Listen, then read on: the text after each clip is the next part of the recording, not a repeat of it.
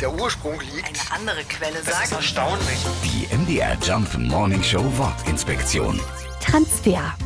Das Wort Transfer nutzen wir in vielen verschiedenen Situationen. Im Fußball wird damit der Wechsel eines Spielers zu einem anderen Verein bezeichnet. Deshalb schließt sich auch in dieser Woche das berühmte Transferfenster, die Zeit, in der Spieler auch tatsächlich wechseln dürfen. Von einem Transfer sprechen wir aber auch in Schule und Ausbildung. Da ist der Wissenstransfer, wenn etwas Erlerntes als Lösung auf eine andere Aufgabe übertragen werden kann. Oder wenn wir Geld überweisen, dann transferieren wir das von einem Konto auf das andere. Der Ausdruck kommt aus dem Lateinischen. Transferre bedeutet wörtlich übersetzt von einem Ort zum anderen tragen. Schon im 14. Jahrhundert wurde der Begriff benutzt. Englische Kaufleute machten den Transfer dann im 18. Jahrhundert als Bezeichnung für Geldgeschäfte populär.